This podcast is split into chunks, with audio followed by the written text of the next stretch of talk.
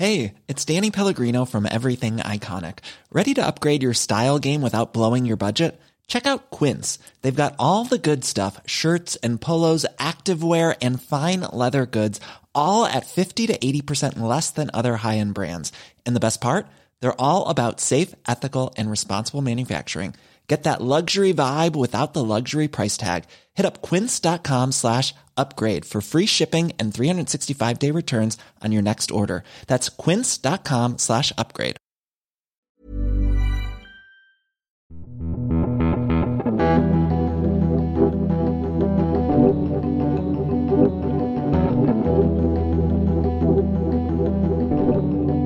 Salut, c'est Thomas Rozek. À la toute fin de l'année dernière, le président américain Donald Trump a surpris le monde entier, à commencer par son propre état-major, en annonçant le retrait imminent des troupes américaines encore stationnées en Syrie au motif que le groupe État islamique serait vaincu sur place. Une déclaration un poil précipitée puisque les combats ne sont pas terminés, que les djihadistes certes reculent, mais sont encore présents et restent une réelle menace. Ce qui explique sans doute que cette annonce a depuis été très largement tempérée par la Maison Blanche. Et au-delà de ce cafouillage, ce qui retient notre attention, c'est l'illusion qu'on peut avoir en suivant les choses d'un œil un peu distrait, que la guerre en Syrie est terminée. Elle ne l'est pas, et le pays étant devenu un enjeu de pouvoir international entre l'Occident, la Turquie, la Russie, pour ne citer que quelques-uns des acteurs du conflit, les choses sont loin de s'être éclaircies sur place. Il n'empêche, la Syrie s'éloigne de nos radars médiatiques, ce qui ne veut pas dire que les journalistes n'y vont plus. Au contraire, ils sont encore nombreux à faire le voyage pour raconter cette guerre hors du commun. C'est de leur travail que nous avions envie de vous parler dans notre épisode du jour. Bienvenue dans Programme B.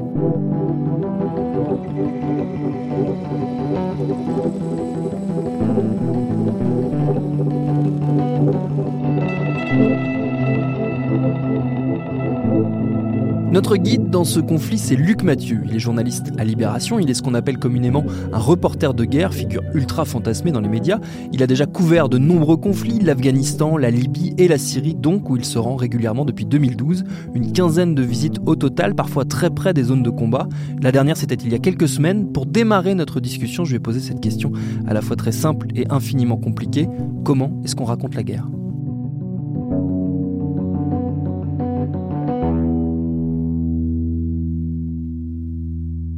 Comme n'importe quel reportage, c'est-à-dire qu'on essaye en fait, on essaye d'y aller déjà au plus près, parce qu'après c'est des questions, toujours des questions de proximité, jusqu'où on peut aller, euh, combien de temps on peut rester, etc.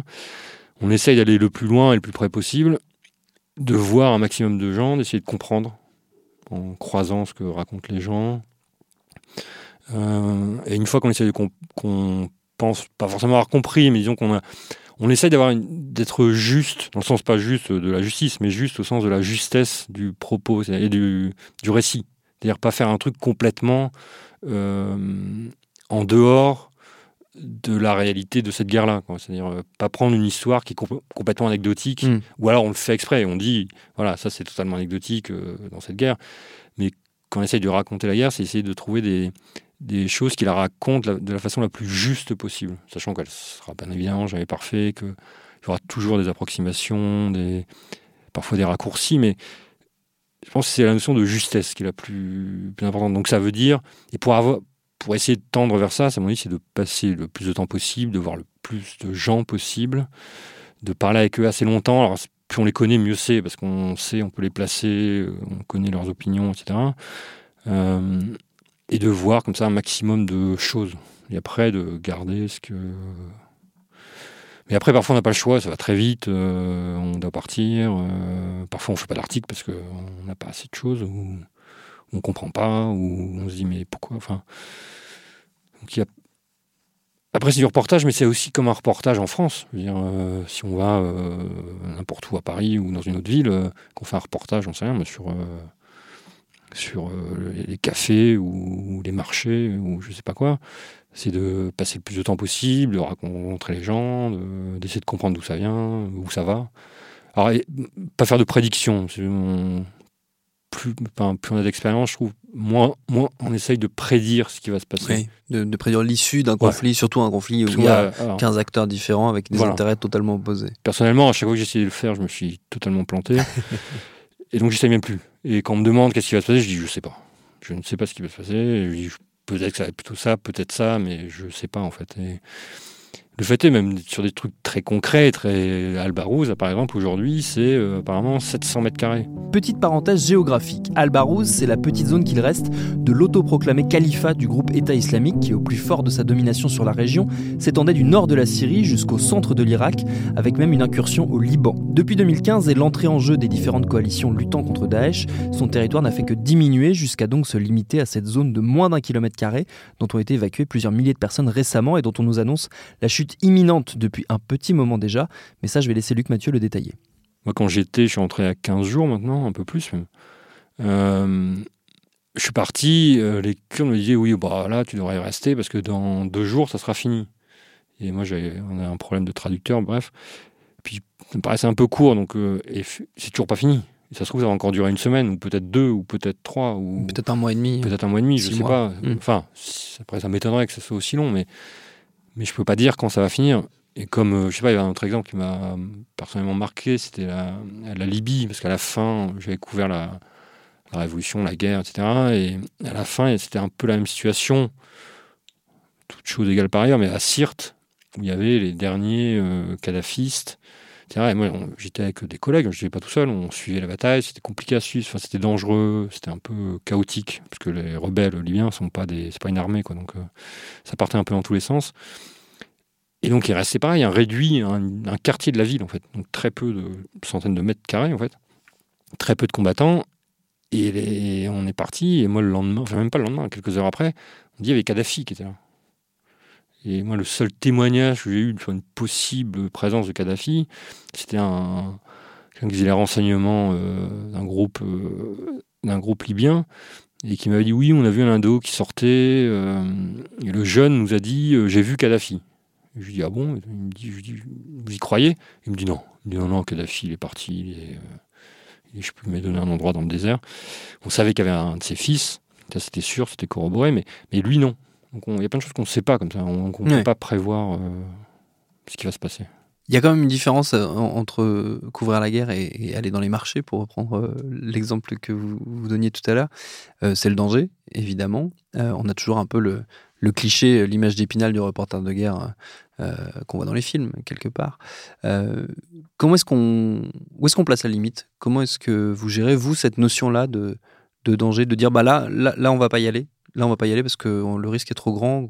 Comment est-ce qu'on dose entre le, besoin d'information et euh, le risque pour sa propre vie, tout simplement? Bah, Plus on connaît, évidemment, évidemment c'est plus c'est facile. Même en Syrie, il y a des choses que je ferais pas. Par exemple? Bah, Par exemple, euh, m'approcher trop d'une position de l'armée syrienne, parce que là, je sais que. Enfin, ou risquer de tomber sur une route où il y a un barrage de l'armée syrienne, parce que là, je sais que si je tombe dessus, euh, je m'en sortirai pas. Quoi. Donc. Euh, en Afghanistan, par exemple, je, sais qu'il y a des choses qui sont possibles de faire, d'autres qui étaient complètement impossibles. Alors maintenant, ça fait quelques années que j'y suis plus, donc il faut aller voir aujourd'hui. Mais je sais quand j'étais, par exemple, aller dans les zones tribales pakistanaises, qui sont vraiment la frontière euh, à l'est de l'Afghanistan, où il y avait des talibans afghans, des talibans pakistanais, Al-Qaïda, euh, plein de groupes plus ou moins radicaux, mais plutôt plus, plutôt plus radicaux que moins radicaux. C'était inaccessible quand, à l'époque où j'y étais, pour un journaliste occidental. Et ça, ça passait pas. On pouvait connaître euh, le Mollah Omar, ça passait pas. Quoi. On serait fait attraper par un autre. Euh, après, quand on connaît pas, c'est bah, là où c'est plus risqué. C'était la Libye, par exemple. La Libye, c'était compliqué parce que euh, les groupes rebelles n'étaient pas forcément bien coordonnés, très enthousiastes et ils avançaient. Donc ils avaient ce sentiment de la victoire qu'ils ont eu d'ailleurs, hein, mais c'était justifié ce sentiment. Mais parfois ils s'emballaient, ils partaient en pick-up, ils fonçaient. Et quand on était avec eux, d'un seul coup, on se retrouvait, euh, on était, ils étaient allés trop loin. Quoi. Donc il fallait reculer, mais vite reculer, parce que. Et on pouvait pas leur dire, euh, faut pas y aller, parce qu'on savait pas vraiment où ils allaient. On savait pas. Euh, ils disaient, si, viens, c'est bon, on y va, t'inquiète pas. Et après, on se rendait compte, on disait, bah, en fait, non, j'aurais pas dû y aller, parce que ça servait à rien en plus. À raconter, il n'y a rien à raconter. Et, et on voit juste qu'ils sont trop, trop optimistes, si on peut dire, trop, trop enthousiastes. Donc, il n'y a vraiment pas de après, ça peut être des questions de feeling, hein, tout simplement. Hmm. Ou on est avec d'autres aussi. On est, on est avec d'autres journalistes ou des photographes. Ou... Il y en a un qui dit non, mais ce truc-là, là, je le sens pas à cause de ça. On peut écouter. Ou dire au contraire, non, je pense que c'est bon, on peut y aller. C'est. Euh, et puis après, on peut être très, très expérimenté, et puis voilà, ça passe pas. et on se fait enlever ou tuer ou blesser. Ou... Alors qu'il n'y a pas eu de faute particulière. Oui. C'est juste que ce jour-là, euh, ça passait pas. Quoi. Alors que le jour d'avant, ça passait. Les jours d'après, ça passerait. Donc ça, c'est... Quelle spécificité a le conflit syrien par rapport aux différents théâtres de guerre que vous avez pu connaître? Moi, c'est le plus sauvage que j'ai vu, de très très loin. De très très loin, parce qu'il a, a aucune. C'est un conflit où il y avait aucune limite, où il y a aucune limite. Quand j'étais à partir de 2012, et à cette époque-là, après, là c'était en janvier, j'ai vu, j'étais euh, dans une famille qui m'hébergeait avec un village compliqué. Il y avait aussi des pro-régime, eux étaient anti-régime. Ils commençaient à s'armer, mais alors quand à s'armer, c'était euh, une Kalachnikov pour trois. Ils comptaient littéralement les balles. Je les ai vus faire. Ouais. Ils achetaient pièces, quand ils achetaient les très chers en plus. Ils se battaient pas vraiment, mais ils sentaient. Il y a eu des manifs, il y a eu des manifestations euh, régulièrement le vendredi, souvent c'était plus, où d'un seul coup un avion arrive et largue une bombe. Il y avait des, il y avait des tirs d'ar- d'artillerie, il y avait des hélicoptères qui arrivaient dans un village et qui tiraient euh, la mitrailleuse lourde euh, sur des habitations. Euh, il y a eu les armes chimiques, j'ai travaillé là-dessus à Alep. Alors c'était pas du tout l'ampleur de ce qu'il y a eu dans, dans la Ruta euh, en août, mais en août 2013. Moi c'était un peu avant. Et c'était euh, un bombardement chimique qui tombait sur, en plus du quartier kurde d'Alep, mais alors qui est tombé dans la partie arabe du quartier, du quartier kurde, c'est compliqué parce que c'est toujours des imbrications, mais et après, j'ai su, enfin, j'ai ramené des échantillons, je les ai fait analyser, ça a pris des mois, neuf mois de mémoire. Et pour finir, euh, en France, ils m'ont dit, bah, en fait, c'était du sarin. C'est-à-dire, ils ont vraiment tiré au sarin sur une ville. Alors, il y avait eu euh, trois morts. Oui. Mais, et quand on parlait aux habitants, c'était un, un enfant qui était mort, sa mère et un voisin de mémoire. Euh, quand on demandait aux voisins 15 jours après, mais pourquoi ils ont tiré là Ils disaient, bah, c'est pour qu'on parte, pour nous faire peur. Et après, il y a toute la, la dimension et qui est toujours valable aujourd'hui, ça se passe en ce moment, c'est c'est les arrestations. Les arrestations massives, envoyés dans des prisons, torturés à mort. Au, au mieux, il- la- enfin, ceux qui sont contents, même, c'est de mourir vite. D'autres, ils traînent pendant des années dans des conditions, mais euh, ça a été pareil. L'ONU l'ONU, euh, euh, parle de crimes contre l'humanité, c'est pas rien, enfin, c'est des dizaines de milliers de personnes Envers le régime syrien contre le, ouais, Hmm. le, bah, le- le système de détention Oui. syrien, où il y a des, des prisons connues, il y en a d'autres qui ne sont pas connues, et c'est un système de torture institutionnalisé. Pour les femmes, pour les enfants, pour les hommes, pour les vieux, pour les jeunes, il n'y a pas de limite.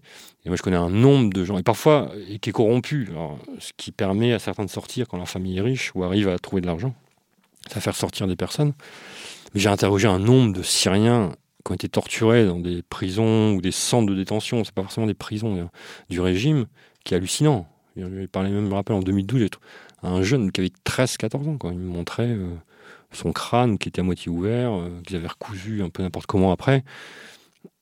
Et il aurait pu mourir. Il n'est pas mort. euh, voilà.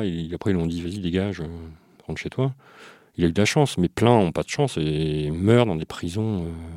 Et moi, ce que j'ai vu à l'époque, les tout premiers d'ailleurs, bah, sa plus grande crainte, c'était ça c'est se faire attraper, attraper et envoyer en prison. Et en fait, pour finir, il est mort. il est tombé sur une patrouille de l'armée syrienne.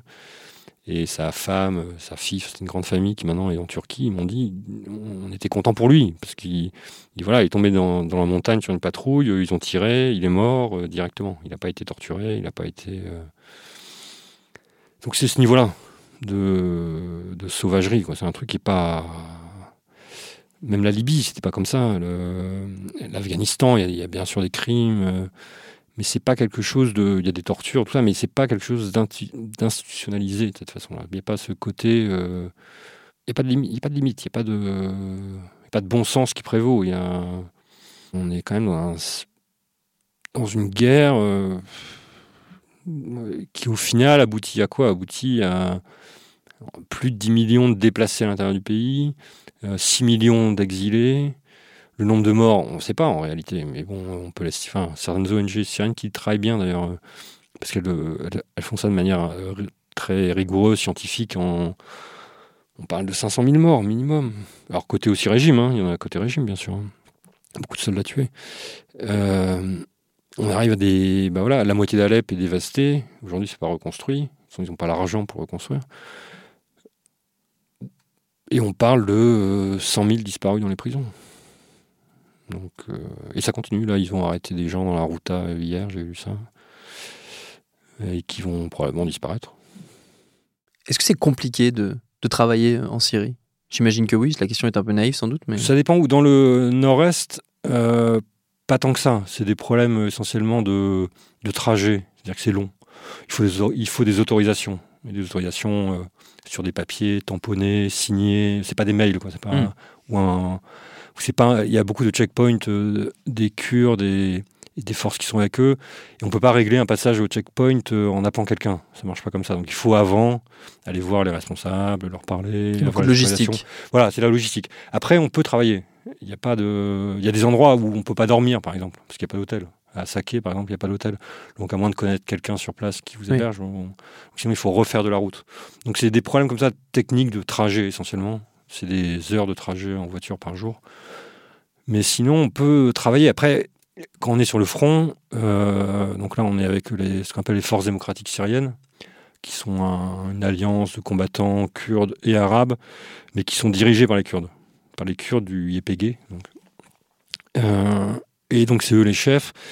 Et c'est eux qui disent, euh, voilà, là, vous pouvez pas aller là, vous pouvez aller là, vous pouvez pas rester là, là, vous pouvez rester une nuit.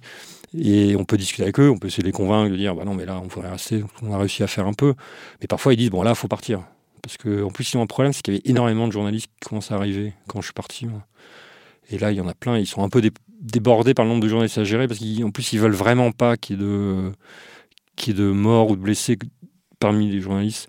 Il y a un- un- une particularité dans ce conflit, euh, quand on le voit du, côté français, ce sont évidemment les djihadistes français qui sont, qui sont sur place. Vous, vous êtes allé dans les camps euh, de réfugiés, vous êtes allé à la rencontre de ces, de ces familles, de ces enfants parfois qui sont, euh, qui sont dans, dans les camps de réfugiés. Est-ce que là aussi c'est facile d'accès pour un journaliste? Est-ce qu'on peut aller leur parler? Est-ce qu'ils sont, ils sont visibles?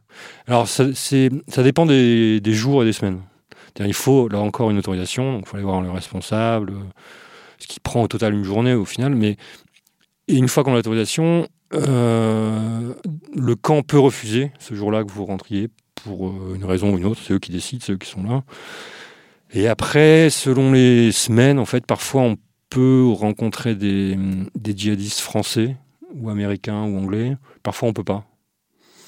Euh, c'est très variable. Et Je pense que ça vient de, des pays concernés qui disent là on veut plus que des journalistes interviewent des. Et alors là les camps où on peut aller de toute façon c'est euh, c'est les camps où il y a les femmes et les enfants. Oui. Les hommes sont Pas les séparés. combattants. Les combattants sont dans des prisons souvent. Hmm. Alors, il y en a qui vont faire des demandes de- d'interview de, de djihadistes euh, hommes emprisonnés, et les Kurdes en donnent. Dans la presse anglo-saxonne, on voit régulièrement euh, tel djihadiste canadien, américain ou anglais euh, qui est interrogé. Ça pose un problème par rapport aux conventions de Genève quand même, qui- parce que ce sont des prisonniers de guerre de fait. Oui. Donc euh, normalement, on peut pas les interviewer. Enfin, il y a toute une série de règles. Certains les respectent ou pas. Euh, les vous femmes- n'avez pas souhaité les non, j'ai pas, j'ai pas fait de demande Ouais. à cause de ça. J'ai pas fait de demande. J'ai préféré aller voir les, les femmes et les enfants. les femmes et les enfants. Et surtout les enfants d'ailleurs. Oui. Parce que les femmes, j'en ai rencontré quand elles sortaient d'Albarouz, vraiment, donc à quelques kilomètres. euh, et c'est là, c'est du hasard total. Ça peut être un jour, on croise des Françaises ou des Anglaises. Le lendemain, il n'y en a pas. euh, Il n'y a pas de, aucune règle, bien sûr. Qu'est-ce qu'ils vous disent, ces, ces, ces djihadistes, euh, ces futurs ex-djihadistes, on va dire, euh, dans ces camps quand vous les rencontrez? Qu'est-ce qu'ils vous, qu'est-ce qu'ils vous racontent? Qu'est-ce qu'ils attendent, eux, euh, de la suite? Le point commun que j'ai eu, c'est quand même beaucoup. euh, ceux que j'ai vus avaient peur de la justice irakienne. C'est-à-dire qu'ils disaient, notamment la française avec qui j'étais longtemps, elle me disait oui, mais il là, il y a une française qui a été condamnée à mort. En fait, elle n'a pas été condamnée à mort, elle a eu perpétuité, donc je crois qu'en Irak c'est 20 ans. Mais c'est pas des conditions de détention euh, faciles, hein, c'est des cellules communes euh, avec les enfants, euh, etc. Et donc elle, elle voulait pas. Donc elle a préféré se rendre aux Kurdes. Elle, ce qu'elle disait de mémoire, c'était que elle savait qu'elle irait en prison en France si elle est rapatriée. Elle veut être rapatriée, en fait.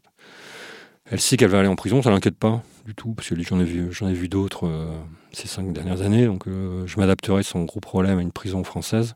Il y a aussi un problème de truc, certains paraissaient vraiment déconnectés du, de notre monde, j'allais dire, c'est-à-dire qu'ils sont Mm. dans leur truc de califat, d'émirat, de de chefs, de chaînes de commandement, euh, djihadistes, tout ça. Et, et, parfois, je leur disais, mais vous, en France, depuis les attentats, l'ambiance, c'est pas au rapatriement. euh, bien sûr, revenez, on va vous déradicaliser, pardon, ou je sais pas quoi. Pas, je dis, c'est pas ça du tout l'ambiance, hein, attention.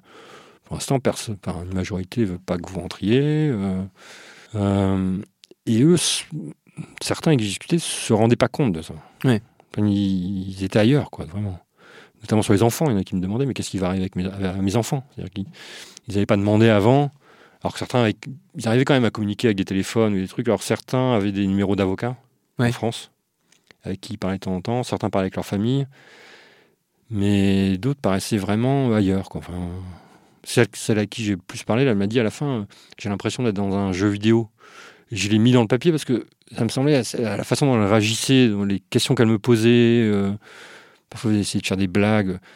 Je voyais qu'elle ne se rendait pas compte du tout hmm. de ce qui s'était passé ailleurs dans le monde, euh, de la violence, de la perception de la violence qu'on a de, de ce qu'a commis l'État islamique. On parle de crime contre l'humanité quand même. C'est pas c'est pas un petit groupe armé euh, perdu dans une forêt qui a tué cinq soldats quoi.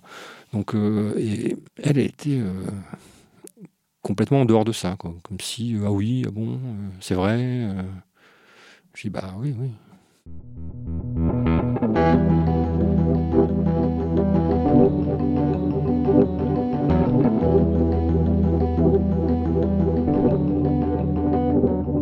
Pour aller plus loin, je vous invite évidemment à lire les reportages de Luc Mathieu pour Libération. Il a notamment récemment raconté sa rencontre avec Obeida et Amar, les orphelins français de Daesh, et c'est bouleversant. Merci à Luc Mathieu pour ses réponses. Programme B, c'est un podcast de Binge Audio préparé par Lauren Bess, réalisé par Vincent Hiver. Abonnez-vous sur votre appli de podcast préféré pour ne manquer aucun de nos épisodes. Facebook, Twitter et consorts pour nous interpeller. Programme B à binge.audio pour nous écrire. Et à demain pour un nouvel épisode.